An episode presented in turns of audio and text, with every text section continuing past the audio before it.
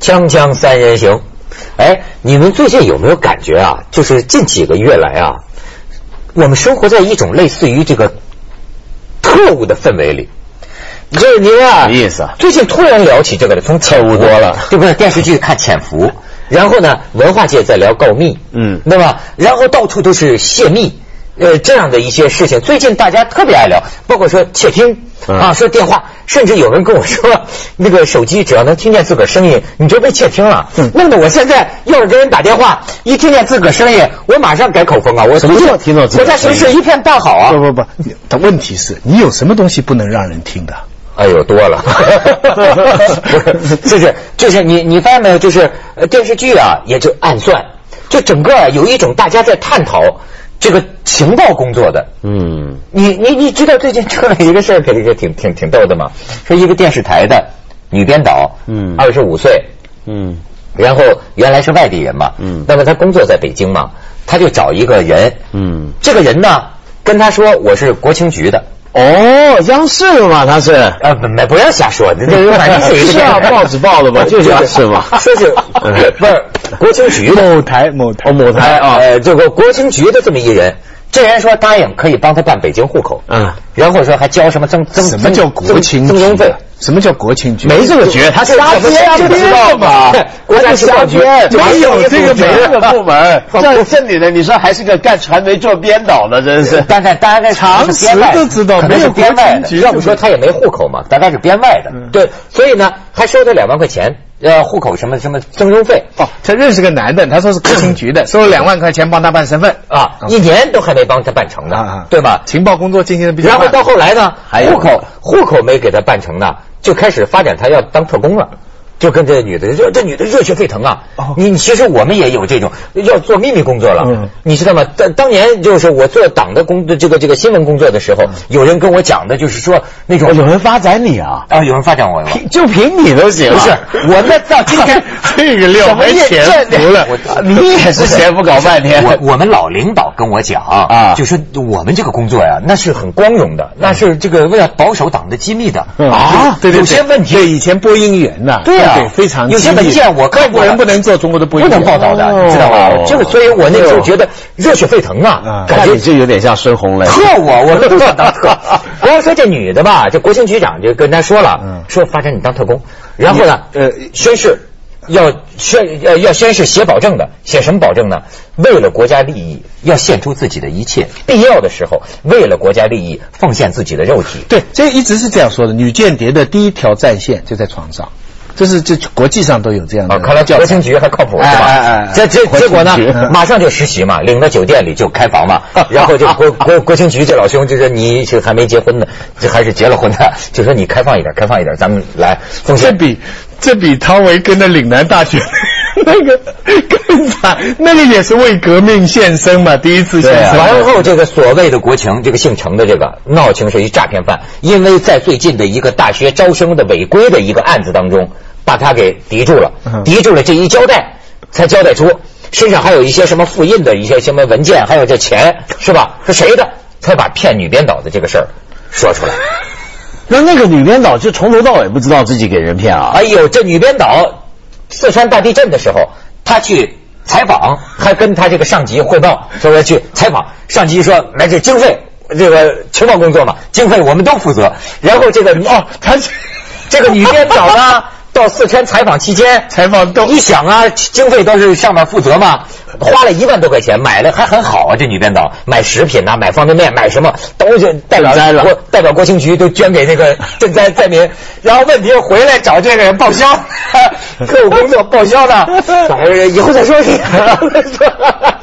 这真的还是假的报纸真的登真的的啊，《这京真是华时报》这可不是我编的这真，是国情这局真是局长啊，在在现在在必须海淀区法院获悉，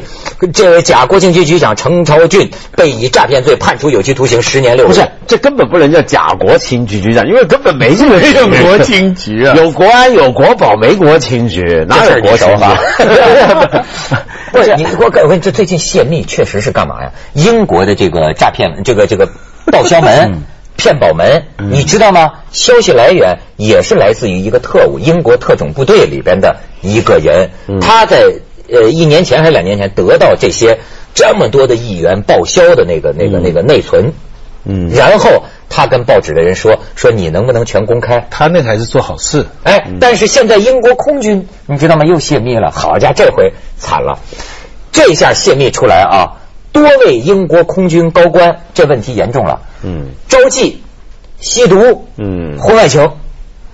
这也管啊呐、哎呦，这也是英国空军内部泄密啊，你知道吗？你说他能泄这这种是密，丑闻，这是他们内部可能是审查他的吸军官毒是犯法的，是吧？吸毒是犯法啊他吸是毒是犯法，他是内部其他两个是属于生活作风 不正对常。啊，对但是他内部审查军官，嗯但是当时这个情报啊刚刚丢失的时候，从英国空军基地丢失的时候，他们也是企图掩盖，说是啊丢了这个大概几万个这个一空军士兵的一些个人资料，现在登出来才知道是这是这么一个事儿，对所以我说现在这个满世界好像都是说说起来，英国挺丢脸的。就英国呢，其实最近几年老出这种事儿，嗯就情报部门老丢东西，丢在火车上的，没错就什么事儿都有。但是很丢人的地方在哪？英国本来是间谍大国，嗯，就他是英国跟以色列对是啊吧，据说它是是有光世界上荣间谍传统的，莎士比亚军时代情六开处始，嗯对，就已经有这个伟大间谍传统了，搞到现在嗯就，我们也有泄密的呀，你知道吗？我们泄密了一份重要文件嘛，城管城管内部编的这个手册。就在哦，网上出来了。对好家伙，大家一看，又什么了？又什哎么呦了？你这有意思过这我真我是跟讲你讲，有意思了我真是太落后了，现在这个不是我编的啊，这说这城管秘籍，说对呃，人家用的专门的词儿啊，叫做这个相对人，你知道吗？对就是相对人，知道什么意就思吗你？的执法对象，呃，执法对象就你叫面相对人面对你的人，就是说要打到什么呢？脸上不见血，身上不见伤，周围不见人。是就这个意思啊，就城管不是老年人说暴力执法吗？啊啊就是抓小贩就是用暴力嘛。原来呢，他们有本手册是教育他们的，这本手册里头居然白纸黑字就写着呢，就说嗯你要是呃打了真要以后打不留人的时痕迹候，不要留痕迹，旁边还别让人见到，要动作要快，而且后头还说什么呢？说那个遇到需要暴力执法的时候呢，哪里的城管？哪里的城管？这是就北京的一个城管教材嘛。哎呀然后这个教材里头还写着呢，就说当你这么打的时候呢，动作要快，心呢不能够软下来，啊要一气呵成的完成。没错没错，你看这北京公安局还回应了，就是说呀，呃，这个东西我们是编了，但是编了之后就发现用词不妥，所以呢没准备要公开的。但是呢，这就没内部准备要公开实行了吗？ 也人家发说出去也了也没实行发出，也没哦实行。用词不 当，那这这这就是脸那上我跟你说，后来还解解释，啊有个这公安警察大学的一个教授出来解释了，嗯说是因为是他们编的嘛，嗯他说呢，其实叫人打的不要见伤，啊、这个要不要让人看到呢？意思就是叫你打轻点儿，哎，你看我教材内容摘录啊，要是相对人，呃，这个脸脸上不见血，身上不见伤，周围不见人哈，还应以超短快捷的连环式动作，一次性做完，不留尾巴，一定要干净利落。我说这是李小龙的截拳道，不可迟疑，将所有力量全部用上，整个过程要做到心态平稳，亦无杂念，不可慌乱。不要考虑自己是否是相对人的对手，就是打不过，你也别考虑会不会把相对人弄伤了。此时应该达到忘我的状态。对这就是这么张写三丰武学秘 籍。对对，因为你修修锵金锵 庸三人小行，说，广告之后见。忘我的状态。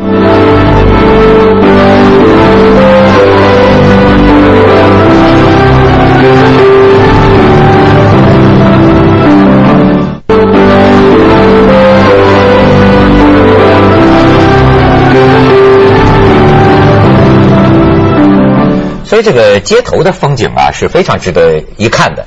最最近你知道，在呃广州也是我的第二故乡了。我知道啊那儿有一个海珠桥，是啊海珠桥成了一座什么什么桥？两个月内十二个人一个接一个往下跳，哎呦，跳跳最近的一个，你知道吗？你可以看看这个视频，有一发生了一个什么很怪的事情，一个人也是欠什么工程款吧，然后说我上次跳过楼了，跳过楼不好使嘛，我这次就琢磨海珠桥会引起注意，于是呢，他就在海珠桥上，他要往下跳，按我跟你讲，海珠桥不是很高啊呃，，对，他但不是真的要死，他是抗议，对不对？呃，谁知道呢？你说这个民工讨薪的，你知道本来啊，凡是采取这种方式的，按说我们都应该非常的同情，对吧？一个人要叫你，你怎么不去、啊？走上绝境是对对吧？可是呢，太多了， 你知道吗？弄得老百姓啊也有点儿。你比如那天，因为要警察要双向堵住交通，底下弄那个气垫子嘛，对吧？那么老百姓就底下就喝骂，因为呃挡住这个市民上班了，就喝骂，是从早上八点闹到中午十二点，说你跳啊， 高仓跳下去了，然后也跳下去了于。是这时候有一位老爷子，哗一下上去了，上去了之后就骑在那人后边，说：“咱们握个手，握个手，哥们儿，哎，我想救他嘛。”这六十多岁老爷子握个手，结果这人一看，把手 一握，这老爷子噔就把他推下去了，推下去右右臂在这个桥梁上绑梗了一下，骨折了。然后咣叽摔在哪儿啊？摔在那个气垫子那个脚上。最后说那气垫子嘛，还没有充满气， 要腰椎骨折，这可能就残哎呀了。你知道吗？腰椎骨折，你看看当时这这这一幕，这个这个视频，还有事，在海珠桥上推人的老者叫赖建生，六十六岁。本周四，在跳桥者陈福超与警方僵持了五个小时之后，他爬上大桥，出其不意地将陈福超推下了桥。推人之后，赖老伯被带到了附近的派出所，在第二天凌晨已被保释回家。据了解，赖老伯曾当过兵，三年前洛西大桥也出现过类似的跳桥事件，当时赖老伯是救人的英雄。不过三年前救人是一举，这一次推人却吸引了不小的争议。有网友认为他是法盲，也有网友认为海珠桥一个半月内的跳桥事件已在十次以上。赖老伯的行为虽然偏激，但却无罪。而被推下桥的陈富超的母亲因为儿子受伤，情绪反应激烈。你瞧瞧你，知道这事儿还有个说法吗？啊有人就说那个赖老伯啊，后来还跟记者解释说他干嘛这么干，干嘛推人下桥。他说他觉得这才叫救他，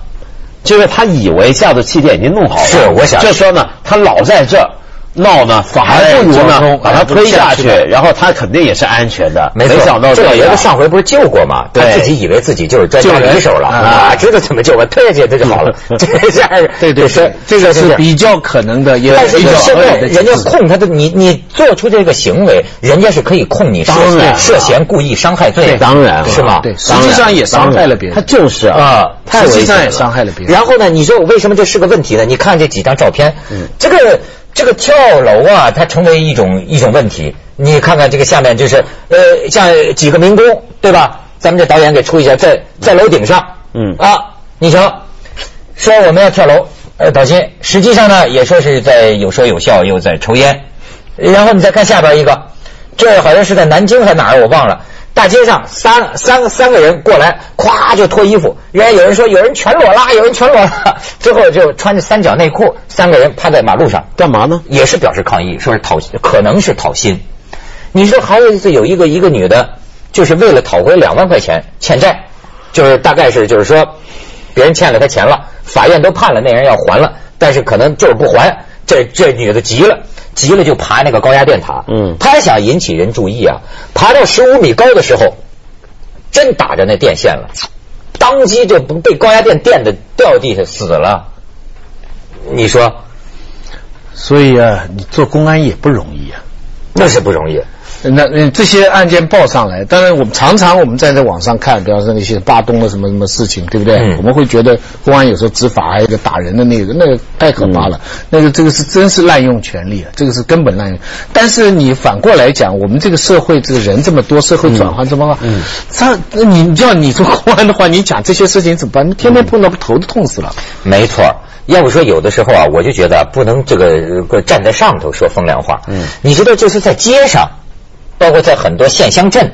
这个里头啊，这个执法者、行政者和这个这个面对着的人，他们之间到底是一个什么关系？嗯我觉得，可是这里头啊，不我是觉得特别明白我们。要考虑一点，就说这些人他走到这一步，比如说躺在街上裸体示威，或者要跳楼自杀，这时候他遭遇到公安，对不对？嗯那这时候公安遭跟他这个遭遇，其实是最后一道防线。啊，是就其实说，在公安出来处理这些事情之前，社会是应该有很多的有很多的缓冲机制对所以他们就是说嘛，对你那个海珠桥啊，应该不不能最后一道，应该在那个海珠桥下边搞一建一个小信访桥点儿啊不是信访点儿 啊，上桥之前来这这个个有游泳啥游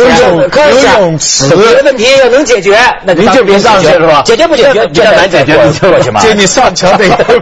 准，得有个批 准，对不对？对对对对还有一条，主要是比较类似在香港或者在美国发生这类的事情，公民抗命啊，其实你要付代价的。就是你走到这一步，比方说你今天是在，嗯，你你你窦文涛或者徐子东，我发动天大的冤枉，我学校对我很不公，我怎么，嗯嗯我们少穿衣服到中环街上一睡，那当然交通也就被阻止了。但是警察最后把你带走了，嗯但余下来你得要犯法的犯法，嗯你要罚款，弄得不好被呃这个这个检检查机构就控制，就你反正你就很多很多麻烦。但是你可以有充分的理由，报纸可以非常同情你，嗯你达到了你的法目官都同的，情你引有时引候引起了对注意，你可以把你之前的冤情对全部在报纸上讲出来，但是你还是要受罚。那这个这回海珠桥这个人好像也是对要涉嫌受罚了。对但但是现在呢，你想，这很一排民工坐在上面，这个说说笑笑，然后说要要要跳，我觉得基本上这个这个没有这个抗命的受罚的这个意思，他们的合要求是合理的。对我相信他们觉得自己完全做的合理的，但是他引起的这个后果，比方说他这一段交通堵塞啦，所有这些事情，因为现在变成了一个呀、就是我秀故我在啊，就是谁都想你必须要想办法吸引人的眼球，必须要哎但你要有想办法代价让别人注意你拍广告也要只有这样才能够有可能解决你的问题。我觉得这事儿太悬了。可是问题咱们是去一下广告，嗯锵锵三人行广告之后见。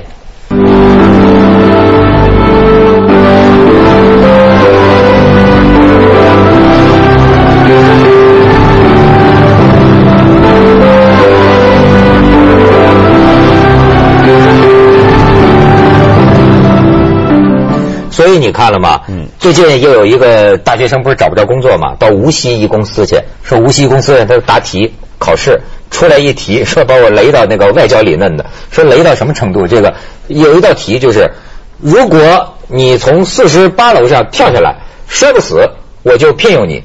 你对这个呃怎么理解？这是一个问题。嗯 我估计这公司啊，什么意思啊？就是用用人单位啊，现在招人呐、啊要测你考你的这个问题啊，嗯就五花八门啊。嗯，就出这种题，你从四十九楼跳下来要摔不死，我就用你。你对我，我对你这么说，你怎么说？然后呢？